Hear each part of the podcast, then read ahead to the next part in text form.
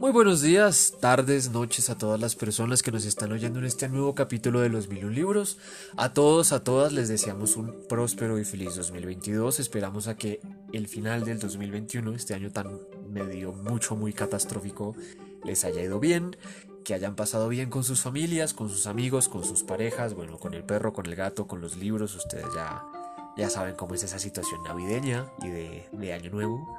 Así que bueno, pues a todos bienvenidos, bienvenidas. Ya sé que nos extrañaban. Gracias, gracias, gracias por estar aquí al pendiente.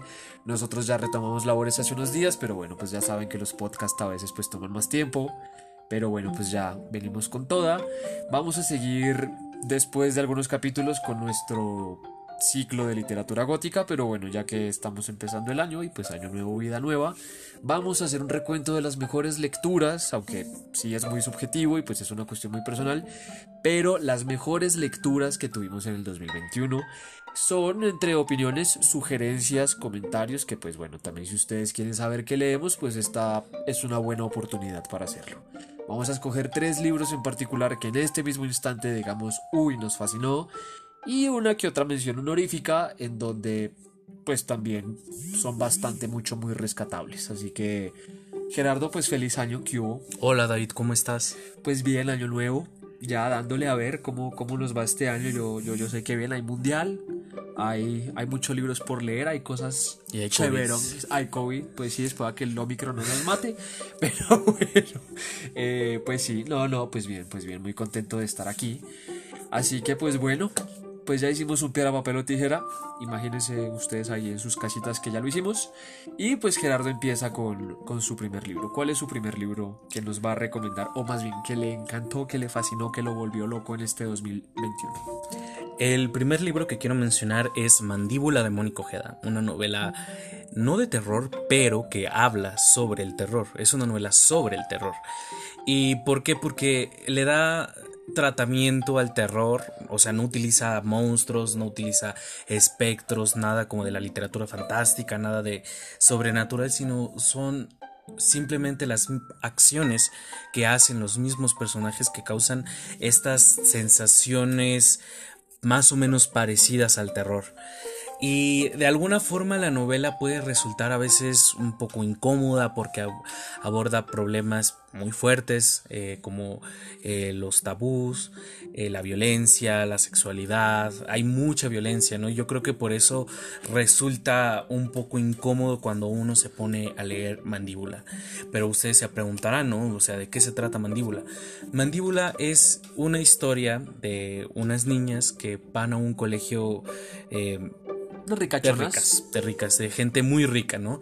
El punto es que es muy interesante porque todas tienen, digamos, algún conflicto familiar, algún conflicto con sus mamás y a través de como su misma amistad, entre comillas, no sé si decirlo entre comillas o amistad, pero es que es una amistad que está basada en una violencia muy cabrón, o sea, es como de puros retos de haz esto, eh, nada con cocodrilos, eh, aviéntate con las víboras, o sea, un montón de retos que ponen en riesgo su vida y son ellas es, es, muy chistoso porque se inspiran en sus propios retos, se cuentan historias de terror y son amantes de las creepypastas. ¿Tú has leído creepypastas? Me acuerdo mucho una que era. ¿Qué? Algo de Bob Esponja, si mal no recuerdo. Y de resto no, me acuerdo mucho de Dross. ¿Usted se acuerda de Dross? Fíjate que, o sea, va a sonar muy tonto y perdónenme, pero yo no sabía de las creepypastas hasta que leí Mandíbula. Cerramos este podcast, muchas gracias. Bueno, a quien no entienda las creepypastas o qué significan las creepypastas, porque, bueno, aún somos jóvenes, ¿verdad? Pero pues no sé quién más nos escuche. Creepypastas son historias hechas por aficionados de algún tema X, por lo general eh, temas pop, Bob Esponja, Barney, eh, no sé. Los mil libros. los mil libros. Entonces son como historias de fans que por lo general tienden a ser siniestras, tienden a ser extrañas y muchas veces le dan como un cierto tono oficial. Entonces la cosa va como por ahí, como leyendas urbanas pero del internet. Sí, como que ahí me voy entendiendo. Sí, ahorita, ajá, sí, sí, sí, sí. Es como si Mónico Ojeda hiciera con Mandíbula una mega creepypasta. Porque de verdad es. O sea, creo que ese adjetivo que dijiste, siniestro, es algo que también está muy presente en la novela. Y bueno, o sea, sobre todo la novela, digamos que me voló, me voló la cabeza, es porque eh, en medio, bueno, ya casi hasta el final, como la página 200, tiene un ensayo, ¿no? O sea, a una de las niñas de protagonistas que se llama Annelise la castigan y le dicen, bueno, no vas a salir o tienes que hacer esto. Y es un ensayo de eh, alguno de los cuentos de Poe vistos en clase. Y entonces ella se revela y dice, yo no voy, o sea, sí hace el ensayo, pues, pero lo hace a través de sus propias ideas y de lo que ella concibe con, como el terror. Y es, digamos que es el personaje más complejo y más siniestro y más perverso que pone a jugar todas estas máquinas eh, violentas alrededor de los mismos personajes y de la maestra que le pone a hacer esa, ese ensayo. Eh, y bueno, hace toda una teoría sobre el miedo, sobre el terror, sobre el horror blanco. Y ustedes se preguntarán, pero qué, o sea, qué chingados es el horror blanco, ¿no? Y, y, ahorita voy a utilizar y le voy a preguntar al querido señor y maestro David Bernal. Hola. ¿Qué, para ti, qué, ¿Qué significado tiene el blanco? O sea, ¿qué te transmite el blanco? Como diría un periodista colombiano, me encanta tu pregunta, Gerardo. Desespero. A mí el blanco me causa estrés. A mí el blanco es un color que me raya muchísimo, fíjese. Porque es un color como tan abarcador, pero a la vez tan delicado me, cuesta mucho verlo, porque además se mancha con todo. o sea, es, es, terrible, además como que todo lo hace grande, ¿sabe? No, es un color que no me gusta, es un color que nunca uso, por ejemplo. Sí, es eso es muy interesante, porque Mónica Ojeda, por ejemplo, lo ve como una antesala de algo que va a pasar. Porque, por ejemplo, el blanco es algo demasiado eh, corrompible. Eh, sí, ándale. Corrompible. Corrompible, corruptible. Eh, y entonces a través del blanco digamos que se puede pasar todo. Y eso lo relaciona mucho con, con las niñas, estas que en realidad son adolescentes, y dice que ellas también están en la edad blanca. O sea, tiene muchas eh, eh, partes simbólicas a través de la novela, y ellas están en la edad blanca porque en la edad blanca también, o sea, son personas que se pueden corromper tan fácilmente, son personas que pueden demostrar demasiada pureza o ser tan perversas como lo están demostrando en la novela. O sea, de verdad, si les encanta el terror, si les encanta como estas historias incómodas, les recomiendo mucho Mandíbula de Mónico Ojeda. Y eh, ya así como dato así curioso, random, pues nosotros fuimos a la FIL de Guadalajara en diciembre y vimos a Mónico Ojeda. Gerardo naturalmente se desmayó. No, no me desmayé, pero sí me puse nervioso. Eh, me firmó mis libritos y, o sea, yo le pregunté, porque es que si ustedes quieren comprar eh, Mandíbula de Mónico Ojeda, pues evidentemente no lo van a encontrar o va a ser muy difícil que lo encuentren porque es una novela que solamente la publican en España y llegan a traer a veces como cada mil años algunos ejemplares y así como llegan se, se acaban. Entonces yo le dije, oye, pues, o sea, si tu novela es tan exitosa, ¿por qué, o sea, ¿por qué no se publica en otro lado? ¿Qué onda? Y ya, y resulta que se va a publicar en Almadía, como también está nefando. Y próximamente la vamos a tener aquí en venta. Ya la tuvimos en venta, ¿no? Eh, hace algún tiempo, pero les digo, no tenemos así como piezas suficientes para todos los que quieren mandíbula. Pero eh, ahora que ya salga con Almadía, pues esperen y se lo pueden llevar. También, si les interesa, Nefando está en Almadía, lo tenemos a la venta. También tenemos Las Voladoras, que es una sección, bueno, una sección, no, una antología de cuentos de ella, que también está editada por Páginas de Espuma y también lo tenemos a la venta. Ambas, bueno, sí, ambas obras son bastante buenas y son una buena introducción a la obra mayor, que es Mandíbula, que está también editado por Candaya. Entonces, pues ya saben, con todo gusto, aquí se los podemos vender.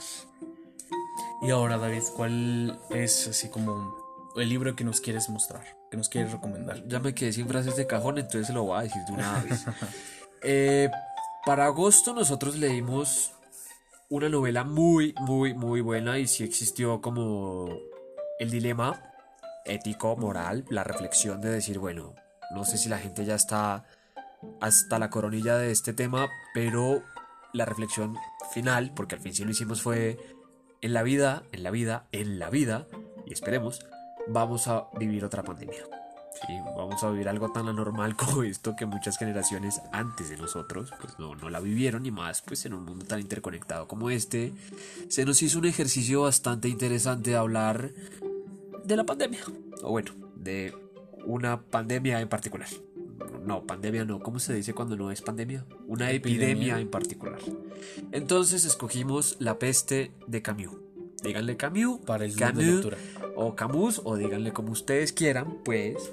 Pero si lo escogimos para el club de lectura de agosto, ya había leído a este, a este hermoso hombre francés existencialista y dije, oh, fabuloso, divino, precioso. Y la peste de ninguna forma me decepcionó. O sea, creo que sí es la mejor de las obras que he leído de él. No me lo he leído todo, pero sí me, me encantó. La verdad sí casó muy bien conmigo. También les digo, estar en un momento tan difícil de la humanidad, o tan complejo, tan distinto, tan diferente, y verlo reflejado en la ficción, o comillas la ficción, sí fue un ejercicio muy, muy, muy interesante, profundo, de entender cómo funcionamos como sociedad y cómo somos como seres humanos. O sea, qué condición manejamos y qué decisiones tomamos a partir de lo moral, a partir de lo ético, a partir de lo social. Fue un ejercicio duro, fue un ejercicio de confrontación, pero fue un ejercicio también muy bonito leer La Peste. La historia comienza en una ciudad ficticia, eh, lo vamos a llamar Argelia, porque pues Orán como que por ahí queda, bueno, Orán, pero pues digamos queda como por Argelia. Estamos en la descolonización, o sea, pónganle ustedes después de la Segunda Guerra Mundial, cuando se decide que África, pues, comillas, tiene que ser un continente independiente y seguir una serie de procesos aquí de, de autonomía, ¿sí? Y una peste de la nada, pues, empieza a azotar la ciudad. Como ustedes lo vieron, y como a veces dicen la realidad supera la ficción, lo que sucede es que empieza con ratas y empieza con una ratita y después son dos y después son 15 y así sucesivamente. Y en determinados momentos pues no se le hace caso porque dicen, bueno, es una ¿Pero qué cuestión normal. Eh, a las ratas se me olvida qué les pasó. ¿Qué les pasó? Pues se mueren, pero no me acuerdo cómo se mueren. Pues, o sea, están así. Ah, Vamos, sí, sí, eh, por favor, que, am- amados oyentes, Imaginen. eh, imaginen a Gerardo convulsionar, gracias. Y entonces eh, no le ponen atención y es algo que aquí también sucedió en la realidad, ¿verdad? Y hay toda una serie de voces, hay toda una serie de discursos en torno a cómo hay que manejar la peste. Entonces, Camus, que era muy bueno haciendo eso, se confronta a todo este existencialismo a partir de ciertos pactos morales. Es decir, la voz del cura, la voz del médico, la voz del, no sé, del tendero, la voz del periodista y todo este conjunto de voces van a, van a empezar a confrontarse ¿sí? en la novela y van a tener visiones muy distintas. También la misma ciudad va a tener una voz, o una voz colectiva que nos va a dar a entender como un cierto termómetro de cómo están las cosas. Es una novela que no necesariamente es fácil, si no les voy a decir pues que es leer física cuántica, porque no, pero pues sí es una novela que a veces se siente que no se avanza por lo mismo de que hay muchos dilemas morales y por lo mismo de que como lo estamos viviendo en este instante y ahí es donde les digo que es interesante, hay momentos muertos, pero hay momentos también de muchísima reflexión en donde decimos, bueno, ¿hacia dónde vamos? La pandemia, o en este caso la epidemia, la peste, es solo una arista de toda la condición humana, pero también cómo manejamos ciertas situaciones y cómo pensamos o no pensamos frente a los demás.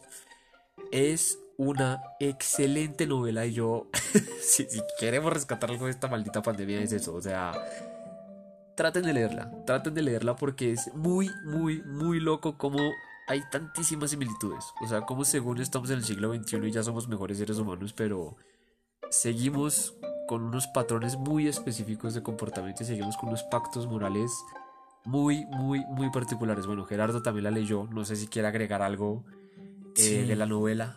O sea, que- y que justo yo pensaba que con la novela me di cuenta de que no, a veces no es necesario, eh, digamos, estar en pandemia para comportarnos de esa forma. O sea, vemos como lo dices, ¿no? O sea, la condición humana está presente, como, y, lo que ahorita comentábamos un poco, porque lo repetimos este podcast porque se nos olvidó un nombre, eh, es que no terminé de leer el libro porque es un tabique gigantísimo, pero el de Camerón de Giovanni Boccaccio.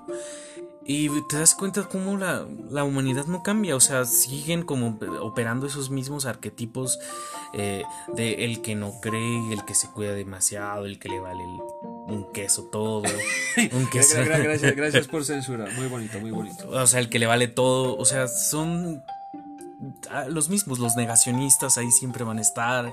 Y entonces yo me reía, yo decía así como de, o sea, si queremos aprender de la pandemia, tenemos que ver la historia, tenemos que leer literatura, o sea, ficción de otras pandemias o eh, simulaciones de pandemias, como es el caso de, ¿cómo se llama? Eh, pues la peste, o, revisar la historia y nos vamos a dar cuenta de que realmente nos comportamos de la misma forma y caemos en los mismos errores. O sea, estamos condenados a repetirnos por siempre, desafortunadamente. Muy bien, esto, esto es, también es un amable recordatorio. Por favor, por favor, no sean idiotas y vacúnense. Por favor, salgamos rápido de este cuento. Porque, exactamente, es muy sabio lo que usted dice. Seguimos los mismos malditos patrones y operamos de la misma forma desde hace el, el, y bueno, el bocacho, no, el de Cameron de hace cuánto es? ¿400 años? 1300. Ay, yo dije 400 imágenes. O sea, una locura, es una locura. Sí, y lo que pasa, así ya como comentario así de fuera, que... Ay, perdón, es que me dio calambre, pero sí que eh, bueno, a Gerardo le dio un calambre, entonces a lo que se le pasa el calambre, pues sí, total, vacúnense, lean La Peste, de verdad, es una novela increíble. El de Cameron, pues no se los, no se lo recomiendo porque no lo he leído, debe ser muy bonito, pero, es, también lo tenemos, pero La Peste es un excelente acercamiento. Está en literatura Random House, en una muy, muy, muy bonita edición con prólogo de Hugo Iriart. O la tenemos también en la edición de bolsillos, un poco más económica, pero igual también es muy bonita. Ya no viene con prólogo. Y pues sí, la pueden leer. Es un libro relativamente corto, tiene como 220 páginas. Ampliamente recomendado. De verdad, de verdad, no se lo pierdan. Y les digo, si le quieren sacar provecho a la pandemia, mínimo vean cómo nos confrontamos como sociedad. O cómo, pues, Camus en su momento lo hizo. Es bien, bien, bien interesante. ¿Ya se le pasó el calambre? Ya, perdone. Muy bien. segundo libro. Eh, mi segundo libro que voy a recomendar es un libro que aparte vamos a leer para el club de lectura de marzo, y es La dimensión desconocida de la chilena Nuna Fernández. Es un libro relativamente corto de unas 270 páginas, pero de verdad contiene tanta sabiduría y tanta belleza al mismo tiempo eh, la historia pues eh, se sitúa después de la dictadura chilena, ¿no? Ya cuando, digamos, están haciendo o se están empezando a hacer estos ejercicios de la verdad, de los juicios de la verdad, que qué es lo que pasó, que cómo vamos a recordar, de si vamos a recordar, si vamos a perdonar, o sea, como todas estas aristas y estas cuestiones las pone en juego Nona Fernández. Eh, ya tenemos un podcast, ¿no? De, donde hablamos de ella y un poco de la dimensión desconocida que se llama Voyager. Es, Voyager, y lo mismo. Voyager, un viaje a la memoria. Eh, ahí lo pueden buscar para adentrarnos un poco, así que ah, por ahorita les voy a hablar brevemente de este, de este libro, pero resulta que es mm, una escritora, bueno, es una escritora, eh, documentalista, guionista, que aparentemente es Nona Fernández, ¿no? Y lo que pasa es que a ella de repente le llega un sujeto, un ex militar, que dice, quiero confesar porque yo he matado y he cometido muchas torturas.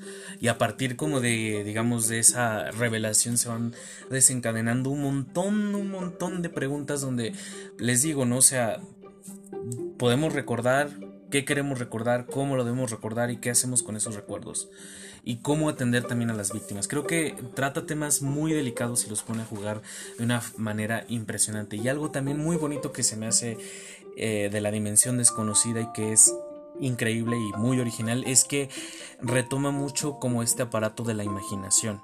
O sea, porque recordar también es imaginar. Entonces, al imaginar, le estamos dando otra dimensión desconocida. Ah, no es cierto.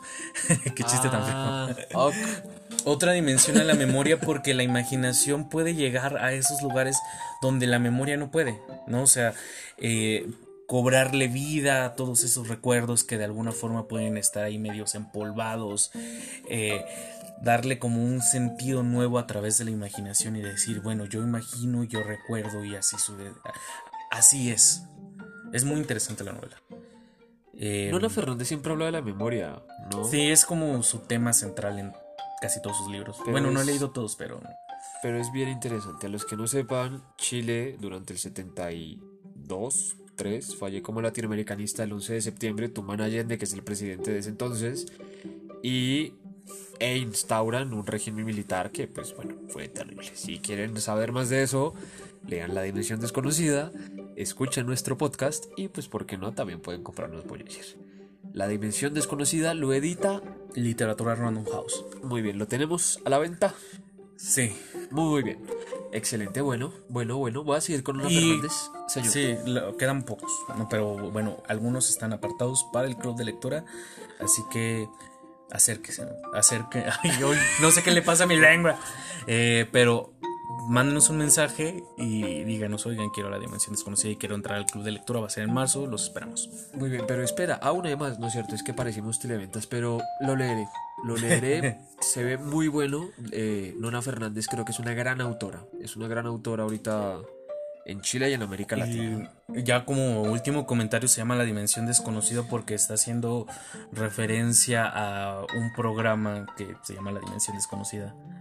Que no sabías. No, no Es sabía. que como tú ves mucha tele, yo pensé que. Es que yo veo mucha tele y Gerardo ve mucha tele, entonces estamos en las. Estamos en los dos ex- extremos, pero la emisión desconocida que Es un programa, creo que es gringo, o sea, pero lo retomo mucho porque son, digamos, capítulos de ciencia ficción. Ah, así. como, como The X-Files, así. Ah, algo de- así. Eh, Resulta que está jugando con el título porque pues obviamente la dimensión desconocida son como todos esos actos atroces que cometieron eh, pues Los milicos. los milicos chilenos. Muy bien, muy bien, bueno, la leeremos.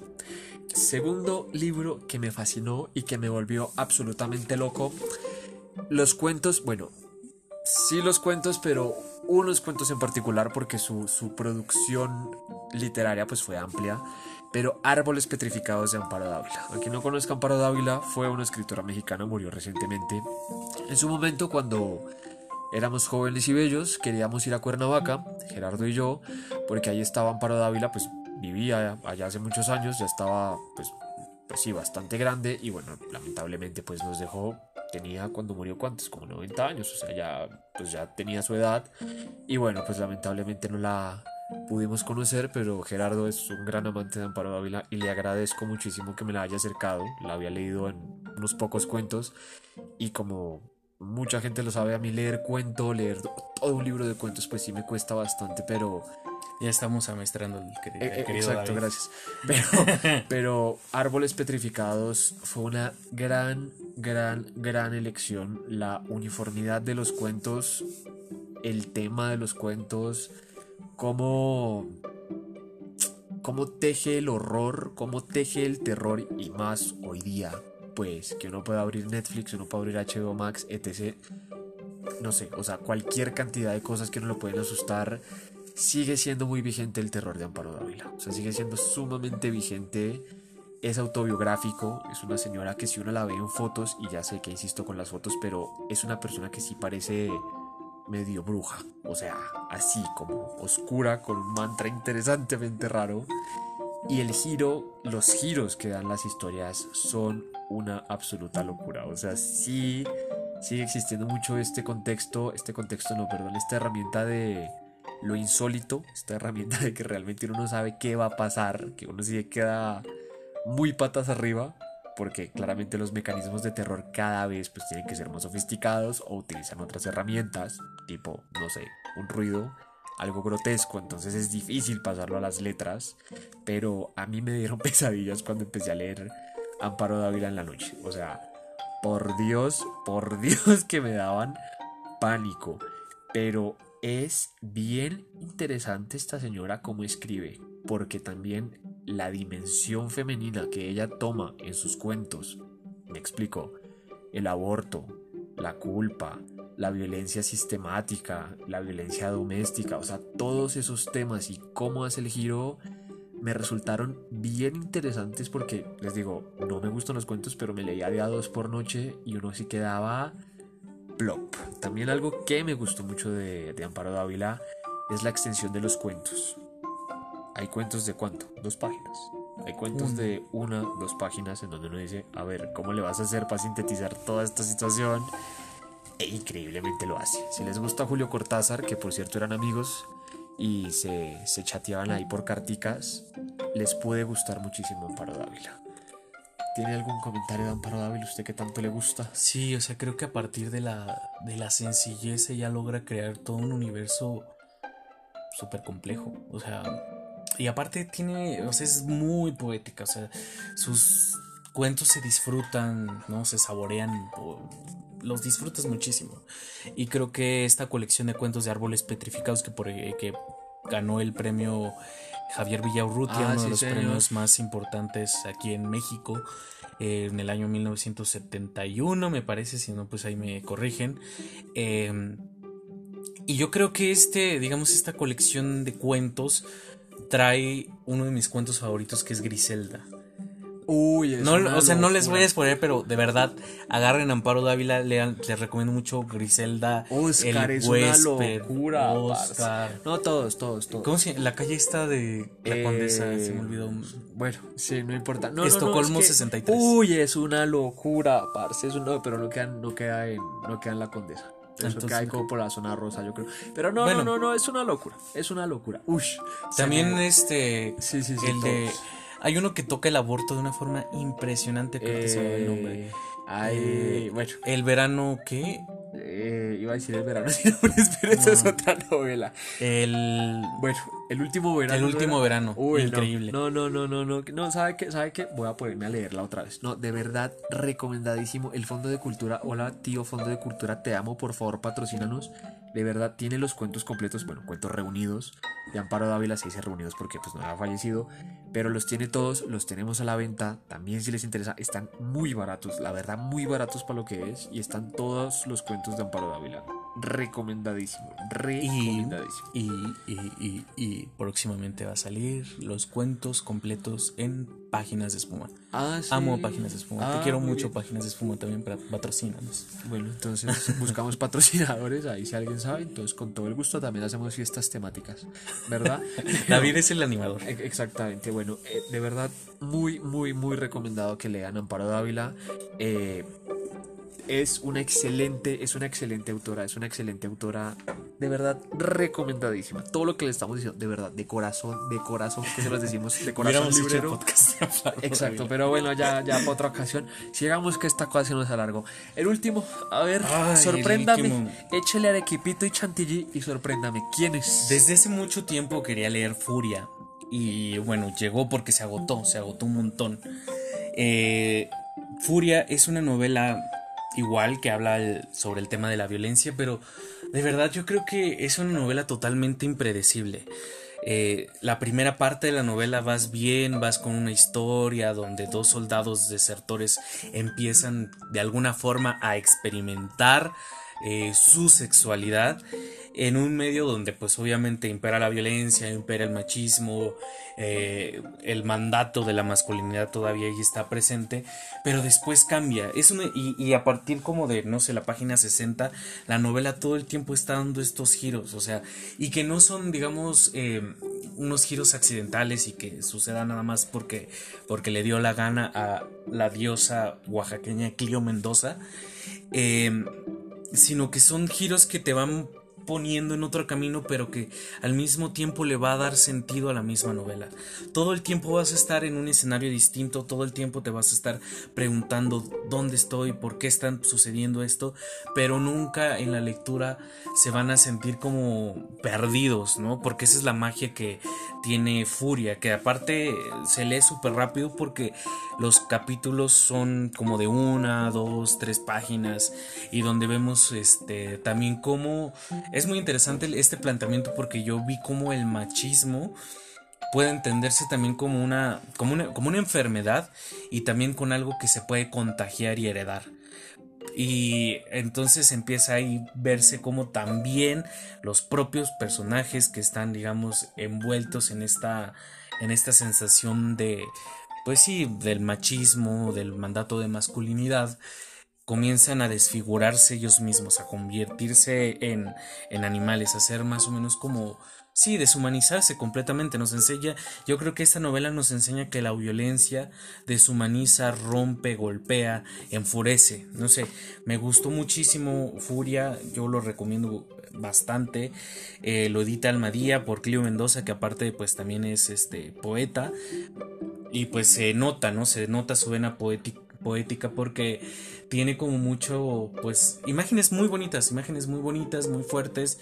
Y lo interesante es que esta, digamos, estos escenarios de, de Furia de Clio Mendoza me recordaban mucho a los escenarios de Pedro Páramo, de Los Recuerdos del Porvenir y sobre todo Pedro Páramo porque es una novela donde es un sujeto que tenemos muy poca información sobre él, pero está regando hijos por todas partes. Casi casi parece un perro en celo que anda eh, detrás de todas las mujeres. Ah, qué linda imagen que No, porque la novela es, o sea, no es que no les quiero esperar, pero digo perro porque porque pues sí, ya porque, pues, y pues no es Pero de verdad se los recomiendo mucho. Eh, esta novela primero salió en el año pasado, se publicó el año pasado, se acabó muy rápido y ahora ya tenemos este, la segunda edición que no como la primera que fue en pasta dura, pero ahora la tenemos en pasta rústica y de verdad eh, se la recomiendo mucho. Todas nuestras lecturas son muy inquietantes, ¿eh? Cierto que sí. Te queremos mucho, tía Clio.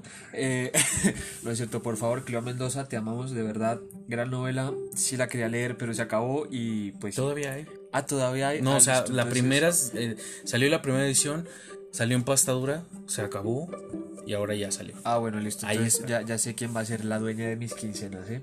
Pero se ve muy, muy buena. Además, la portada es inquietante. O sea, una cabra muerta, pues, en la mitad de un desierto. Y seca. Y seca, interesante. Bastante interesante. Pues bueno, eh, mi último. Mi última recomendación que les dejo, bueno, ya hay como, como pilones, ñapas, diría yo. Es una novela muy, muy, muy simpática y es una novela que no creí que me fuera a gustar tanto, para serles honestos. Yo leo del siglo XX para adelante porque la verdad que soy muy perezoso para leer cosas como clásicas, digamos.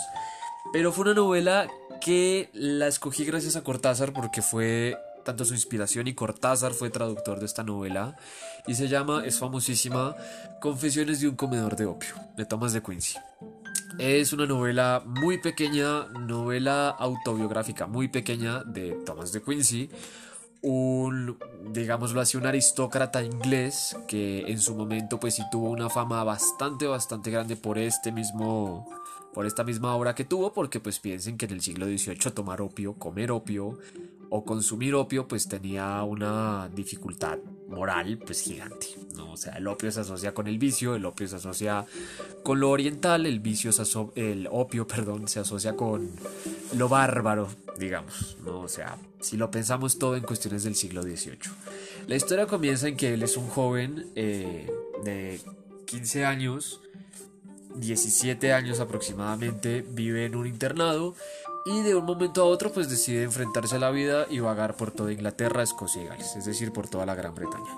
Lo que sucede a continuación se parece mucho a Hambre de Hamsun, el, el Nobel noruego, en donde tiene que sufrir toda una serie de desdichas, pero ve el contexto social, político y económico que Inglaterra está viviendo y además se enfrenta a la cuestión de las drogas.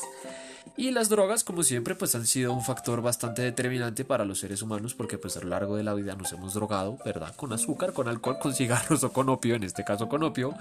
Y es buenísimo porque tiene reflexiones muy bonitas, muy sencillas, que abarcan el espíritu de la época y abarcan las dificultades de uno poderse relacionar con los demás. En ese entonces también resulta interesante, claramente ya la gente está muerta porque han pasado 300 años, ¿verdad? 400 años. Pero dice, Mr. A me ayudó a X situación. Mr. B me ayudó a X situación. Entonces es ver también cómo dentro de la misma aristocracia había gente que si era más libre pensante que otros, pero se tenía que ocultar. También de ahí se trata la confesión y la decisión de publicar ese, ese texto. Es un texto muy bonito, es un texto muy fácil de leer y si les gusta la literatura de viajes combinada con la ficción, con, con la autoficción o con lo autobiográfico o si les gusta pues el tema de pues de las drogas, porque pues también hay un montón de literatura que habla de drogas. Es una excelente opción. Taurus lo edita, si mal no recuerdo aún lo tenemos, cuesta como 109 pesos, entonces una lectura súper ligera, muy, muy, muy recomendable tal vez no me gustó tanto por el contenido, sino por las ganas de que como todo el mundo me hablaba de él, de, la obra, y muchos, muchos, muchos escritores se inspiraron en él, dije, bueno, pues a ver qué onda. Y no me decepcionó en absoluto. Finalmente pues llegamos al pilón. A ver, écheme sus pilones. Ah, pues los cuentos prohibidos de Corea del Norte de Bandy. Son una serie de cuentos que es muy interesante cómo surgieron, que los leímos también en el club de lectura. Eh, por ahí por marzo, abril, no recuerdo qué mes. Pero es muy interesante porque son cuentos que retratan una realidad de, de Corea del Norte, un país súper enigmático porque pues está en una dictadura donde no sabemos casi casi nada de, de ese país, ¿no? Y retrata una época muy especial de Corea del Norte que es cuando hubo una serie de, creo que lluvias o hay, algunas cosas ahí climáticas que entorpecieron mucho como el giro agrícola, la dinámica que se estaba ahí haciendo de pues de las mercancías y entonces hizo que hubo una gran hambruna, ¿no? entonces eh, ahí se sitúa más o menos en esas fechas y nos empieza a, a contar cómo, bajo qué condiciones vive la gente cómo están alienadas bajo el sistema, cómo a veces se engañan a sí mismo para seguir en ese sistema, cómo a veces tienen tantas ganas eh, de salir, cómo a veces también está esa promesa de vamos a ser mejores bajo este sistema y de repente llega como esa como esa ruptura, no esa fractura del sueño y se dan cuenta pues de que evidentemente no va a ser así. Es un libro muy triste, pero creo que eh, nos enseña mucho sobre una sociedad que no conocemos y creo que esos libros valen mucho la pena. Bandy, el buen Bandy. Y no sabemos quién es Bandy, es anónimo. Dato curioso, Bandy es un seudónimo, eh, significa luciérnaga en... Aquí voy a hacer una burrada, pero es que no sé si existe el coreano, el surcoreano y el norcoreano, o, es un mismo idioma, pero bueno, en ese idioma significa luciérnaga. Entonces ya entenderán la analogía de pues Luciérnaga alumbra en la oscuridad, etc, etc, etc. Eh, Gerardo aquí cogió mi libro de Bandy y algo va a hacer, entonces vamos a esperar a que haga lo siguiente. Nada más les voy a leer un, o sea, que dice a modo de prefacio. Eh, yo, la luciérnaga que vivo en la luz, que vivo en el mundo de la luz, estoy destinado a brillar en el mundo de la oscuridad. Y denuncio que esta luz es en realidad una noche sin luna, negra como un río de tinta surcando el fondo de la tierra. Ah, no más. Es una excelente selección de cuentos hecha por Bansi. Es un mundo que no conocemos. Por último, eh, ah, perdón, ¿tiene otro pilón que darme por ahí extra? Mm. O, a lo que usted piensa otro pilón, yo doy mi pilón. Bueno, miren, fue difícil, fue difícil, fue difícil, no les voy a decir mentiras. Pero, y también se los voy a confesar, no lo he terminado, pero este libro que les voy a recomendar a continuación es de verdad que es una locura. Si les gusta, pues, pues, pues, pues espere, espere. se llama Alfred Hitchcock presenta Cuentos que mi madre nunca me contó, editada por Blacky Books. A quien no conozca Alfred Hitchcock, por favor, por favor, abra el computador y ponga en Wikipedia, porque este hombre cambió el género del terror a lo largo de la historia. Es el maestro del suspense. O sea, de verdad es una locura. No son cuentos que él escribió, son cuentos que él leyó a lo largo de su vida, que lo inspiraron a hacer las películas que él hizo y de verdad, de verdad, la selección que tiene, la selección que tiene es una locura, pero además el cuidado de la edición, el cuidado de la portada, el cuidado de todo, porque, ajá, o sea, Blacky Books, de verdad, está muy bonito. El primer cuento, solo para incitarlos, pues, a que lo lean, a que lo compren, es de Ray Bradbury y se llama El viento. O sea, tan sencillo como eso, y es una locura. O sea, no, no, no se imaginan la situación tan densa, tan oscura, pero a la vez tan fantástica, digamos, tan insólita, que tiene la relación al viento y el terror. No, de verdad es una locura y son varios autores. Entonces, si alguno en particular no les gusta, si alguno en particular no es de su agrado, hay otro millón de escritores ahí, hay otro millón de cuentos ahí que ustedes pues claramente pueden ver. Está en 4.99 Blacky Books, de verdad una locura, una locura de libro. Tiene el pilón o yo me echo el último pilón. Sí, tengo el pilón y es, bueno, tengo dos pilones. Bueno, pues échese los dos El primero es eh, El Invencible Verano de Liena, un libro increíble pero también brutal, donde Cristina Rivera Garza comienza a indagar en, en el feminicidio de su hermana que ocurrió en los años 90 y que pues lo evidencia, ¿no? Porque gracias a todo el movimiento feminista se da cuenta Rivera Garza de que en ese entonces no existía un lenguaje para nombrar aquella violencia que de alguna forma, más no que de alguna forma, sino que estaba sufriendo.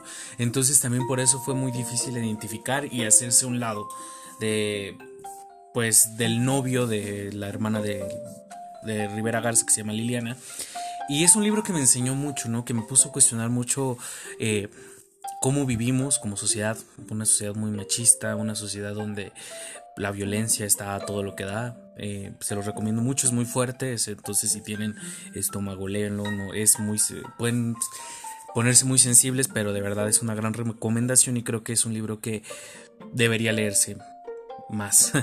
Eh, y ya la última recomendación, otro libro que sería ah, también de los libros del asteroide, que es em, El tren a Pakistán de...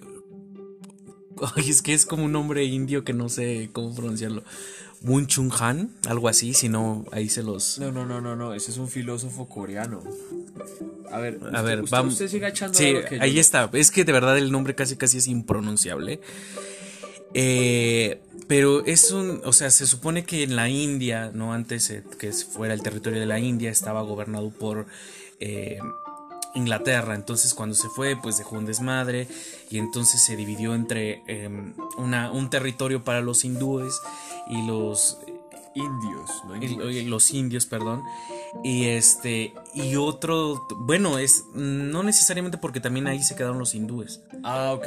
Entonces, y del otro lado están los de Pakistán, que son los musulmanes. Ok. Entonces, a partir como de esa división, empieza a tener conflictos políticos, conflictos religiosos, xenofobia, odio hacia el otro, y hay una matazón brutal. Y eso es lo que narra ese libro. Y está narrado de una forma muy interesante. ¿Ya viste cómo se llama? Eh, sí, es que es un nombre de verdad. Lo mismo dirán allá de cómo se pronuncia Ricardo Galindo. Es. O sea, perdonarán, pero pues yo claramente no sé lo que hablen allá, bengalí o bueno, lo que hablen allá. Want Singh. A ver. No, está, está dificilísimo el nombre, o sea, es, es una locura. ¿Es como Kushwan Singh? Pues sí, la verdad. Kushwan Singh. Pero bueno, si buscan Tren a Pakistán, libros del asteroide, lo vendemos, ahí está. O sea, con todo el gusto del mundo se los podemos vender, pero sí, de verdad, qué vergüenza no saber pronunciar esto, pero es que está imposible, la verdad que está imposible. Y también lean Las malas de Camila Sosa Villar. Uy, sí, también es una locura. Por último, eh, es un libro al que le tenía mucho cariño y le tenía mucho respeto por la extensión y además porque cuando uno le recomiendan libros a veces es complicado porque uno ya viene como con el ¡Ah! me tiene que gustar y les tiene que gustar lo que les decimos, ¿verdad? No es cierto, pero, pero, pero yo personalmente si alguien lo quiere me encargo de fotocopiarlo, o sea, me encargo de mandárselo, me encargo de buscarlo para vendérselos a ustedes. La tejedora de coronas de Germán Espinosa. Es un autor colombiano que duró 30 años para escribir esta novela y yo en mi siglo XVIII, ¿verdad? Hoy, hoy me dio por el siglo XVIII. Es una mujer que está en Cartagena de Indias, es decir, en un puerto prehispánico, prehispánico, eh, neogranadino, gracias. Eh, y es toda una relación en torno a lo que significa ser mujer en ese momento, a lo que significa la ciencia en ese momento y el puerto de Cartagena, cómo se desarrolla. Son muchas historias a la vez. La historia en sí puede que nos llegue a ser muy interesante, pero no hay, no los, no los estoy molestando, no hay una sola coma en 555 páginas del libro. O sea, la fluidez, la erudición de Germán Espinosa para escribir esa novela fue verdaderamente monumental. Imagínense ustedes no tener un solo punto, un solo punto en toda una novela. Por la forma, es un libro a veces difícil, por lo mismo, porque uno no puede parar, entonces uno tiene que estar concentrado pero si uno tiene un lapicito a la mano y uno empieza a ver la fluidez del lenguaje, la capacidad tan impresionante de este hombre para hacerlo es imperdible. Por Dios que es imperdible. Está en punto de lectura, les digo, como pues lo, lo conseguí en Colombia. Entonces pues me resultaba más fácil, pero seguramente aquí se puede encontrar. No se lo pueden perder. De verdad es imperdible ese libro. Además solo el, solo el título me fascina. La tejedora de coronas. Uno ya le dan 12.000 ideas para para sacar adelante. Pues sin más, Pelea de Gallos de María Fernanda Ampuero me perturbó bastante. Son una serie de cuentos que abordan igual un poco la violencia y los tabús, la sexualidad. Se los recomiendo muchísimo, sobre todo Persianas y Nam de esa colección. Eh, pues ya, ya, sí, tenemos un montón más, pero yo creo que mientras tanto, pues ya, podemos descansar, podemos irnos a la camita. Y bueno, a todos, a todas, esperamos a que les haya gustado esta pequeña sección de recomendaciones. Igual, si quieren que les recomendemos algo, ustedes también ya saben, nos pueden escribir en arroba los libros mx en Instagram. Ahí también nos pueden apoyar comprándonos, dándole like. Eh, y pues sí, ya saben, entre más gente llegamos, pues estamos más felices, más contentos y podemos continuar con este proyecto. Sin más que decir, nos vemos la próxima semana y ya sé que nos matamos en la originalidad con los peores libros que leímos en el 2021, así que por favor no nos apuñalen si a algunos les gustó, pero pues sí, también hay que, hay que ver la, parte no tan, no tan positiva. Exactamente, el, el, el, Evil, los mil libros. Sin más, esto fue los nuestras mejores lecturas del 2021 en los mil libros.